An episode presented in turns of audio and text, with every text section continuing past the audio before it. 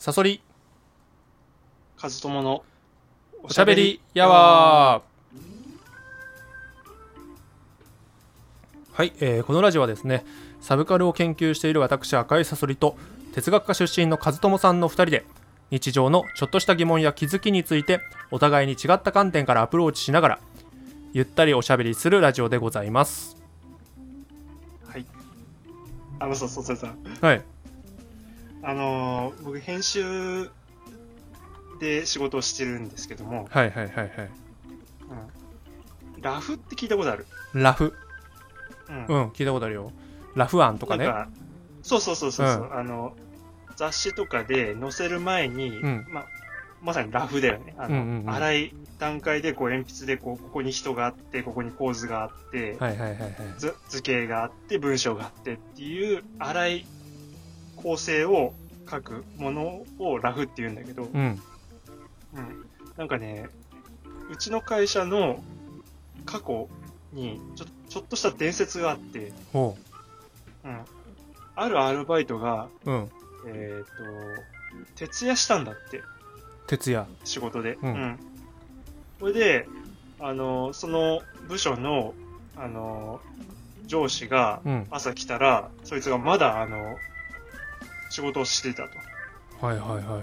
うん。それで、おお、お前、なんだ、徹夜してんのか、こう、頑張ってんなって言って、はい、頑張ってます、みたいな感じに言って、うん。じゃあ、どれだけ成果出したんだって聞いたら、うん。あの、そのラフ？うん。1枚を、めっちゃ細かく書いてたんだって。あ そう。あなるほど。あの、だから、なんつうの？あの、ん何ページも書いて、あの、原稿書いてたとか、うん企画を何枚も書いてたとかじゃなくて、うん1枚の、あの、構図しかもラフ。だから、それが、本番で乗ることはないんだよ。完成版として乗ることはないんだけども、そのラフを、めっちゃ細かく書いてたんだよ。それさラフを細かく書くってのはどういうことなの？デザイえ、ンだから、うんデザインを、そうそうそう。デザインをここにこう、これがあってとか。ああこういうはいはいはいはいで、そのデザインも、その、なんだろう、人間の、大人間描きゃいいのに、うん細かく描いちゃう人とかっているじゃないですか。人の顔とか。ああそうなんだそれをすごくもう漫画みたいに描いちゃってたみたいなね。なるほどね で、それで怒られたんだって。へえうん。お前徹夜してんのに何やってんだよ。まあ確かにね時給泥棒だもんね、なんか時給泥棒に見えちゃうよね,、うんうん。それで、そのバイトは、結局、うーん、社員にはならずに、うーん。そのし、うちの会社辞めて、うん。今は別会社で働いてて、しかも編集ではなくなってるらしいんだよね。あそうなんだ。編集じゃない仕事やってるらしいんだけど、うん。でも僕はこれいい話だと思ってたんだよ。あ、いい話っていうか、怒ったことがいい話じゃなくて、うん。ラフを一夜漬けでうん。書いてるやつっていうのが、僕はいいなって思ったんだよね。そうだねまあ俺もそうだねいい,、うんいいと思うタイプだなう、うんん。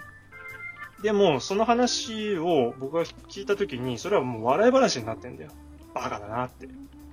うんうんうんうんうんああだから、その、はいはいはい 一夜漬けで、たった一枚の、しかもラフを、あの、書いてただけだったんだよ。こんな奴がいるんだよ。っていう話になってんだよ。はいはいはいはいうん。で、それがちょっとね、悲しくなっちゃったっていうことがあって。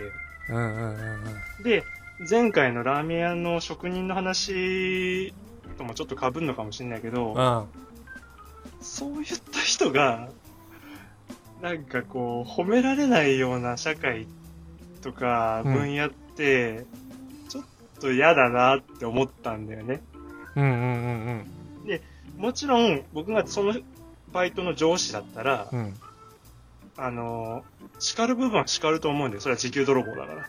まあそうだねうん、うん、あの、だけど、まず最初に多分笑って、お前よくやったなと。うんで、あの、その、なんだ、意気込みっていうのは、絶対にあの評価されるもんだけども、うんあの、仕事っていうのはノルマがあって、うん期日までにこれはこれの量をやらなきゃいけなくて、こなさなきゃいけなくて、それを、その、毎回毎回そういうページでやってると、もう何年もかかっちゃうから、ある程度見切りが必要だよ。でも、あなたのそのやり方っていうのは評価したいと思いますみたいなことは言うと思う。うんうんうんうんうん。なんかね、そこをこう、いや、お前、たった一枚に何やってんだよっていうふうに怒るっていうのは嫌だな。いやーわかるねその、まあ、前回のその職人の話もそうだしうん。そのラフ案に徹夜した子もそうなんだろうけど、うん、まあ言ったら社会不適合なわけじゃん。不適合ねうん。だから社会不適合な人ほどめちゃくちゃ優しくしてあげたくなるななならない。うん。そうだ。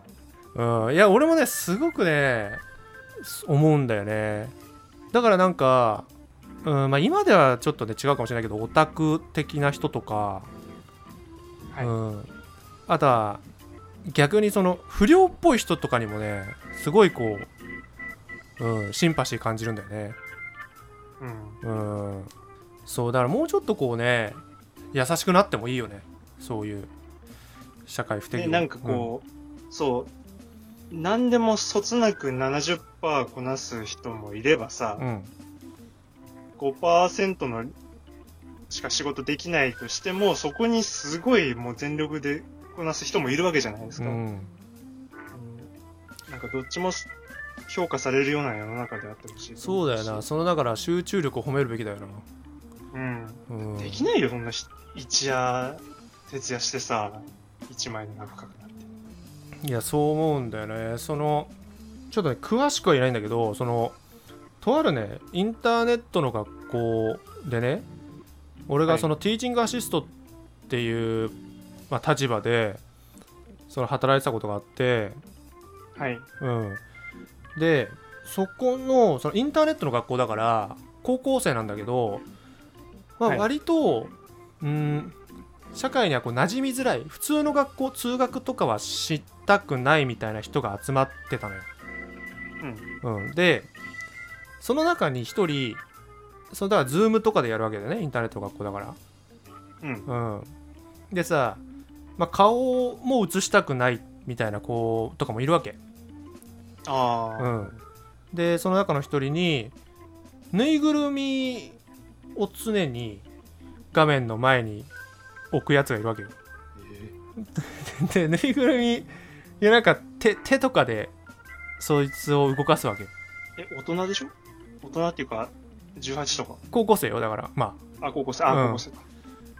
大人かな？まあ大人か、まあまあ、うん。そうでぬいぐるみだ喋んないし、う。ん。うん、で何々さんいますか？みたいなことを言うとぬいぐるみがうんみたいなうなずくとかさはい。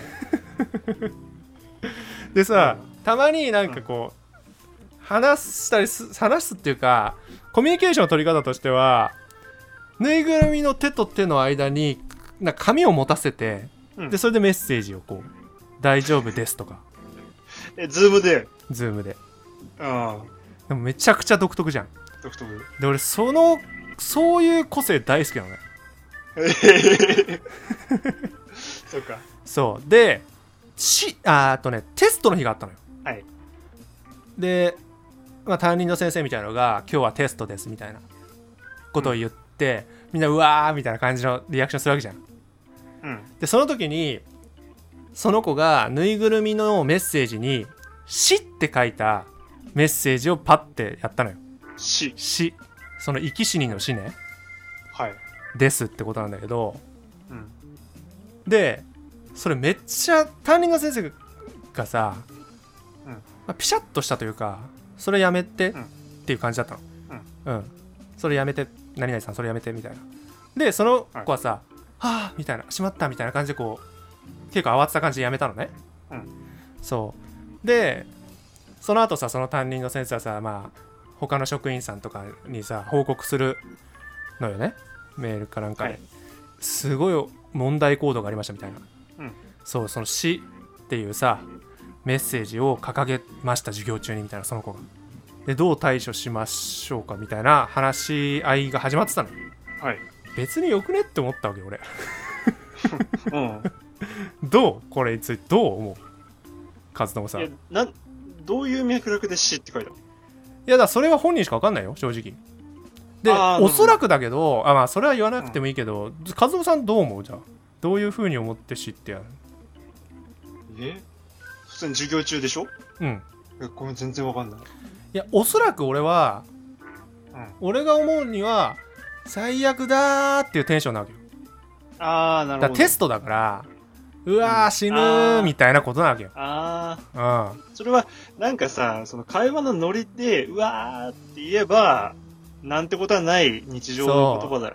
そう。でさいやでさまあそういうさまあ和友さんはもちろんそういうさなんかなんていうのパーソナリティ分かってないと思うんだけど、うん。その子って結構過激な発言はするんだけど結構エンタメ精神とかホスピタリティある子なのよ。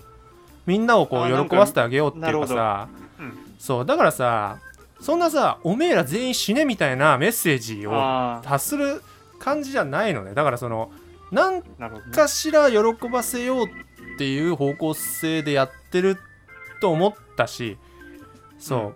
だけどそのそういうこと言うとさなんか先生サイトとしてはさいやでもうん他の生徒たちが怖がったりとかするかもしれないとかうん。言うんだよねで確かに正論なんだけどうん。そうやってさなんか教師がそうやってさなんか取ったらさ萎縮するよねうん。なん、かこうなんだろうねその確かになんか間違っちゃったかもしれないんだけどはい。「死」っていうメッセージを出しちゃったってことはねそうだね。そうでもなんで間違えたのかっていうことをちゃんとその説明するだけでいいというかさそのうん。あでもそれだとちょっと怖がるかもよみたいなあとはさいじってもいいじゃんその場でうん。なんで知らんって掲げてんのみたいなうんそ。したら次にさテストが最悪だからですとかメッセージ来るかもしれないじゃんはいはいはい。うん急それでさいやでも急に死って掲げたらさみんな怖がるよって言えばいいだけだし、なんかさ、なんでそんな本当重く受け止めんだろうと思って。いや、だから、それは生徒を信頼してないからじゃない？のその、こういう、この子は、こういうことを言う子だっていうふうに思っちゃうというか、そうだね。あうのん。エンタメとは思わなかったわけじうん、ゃん。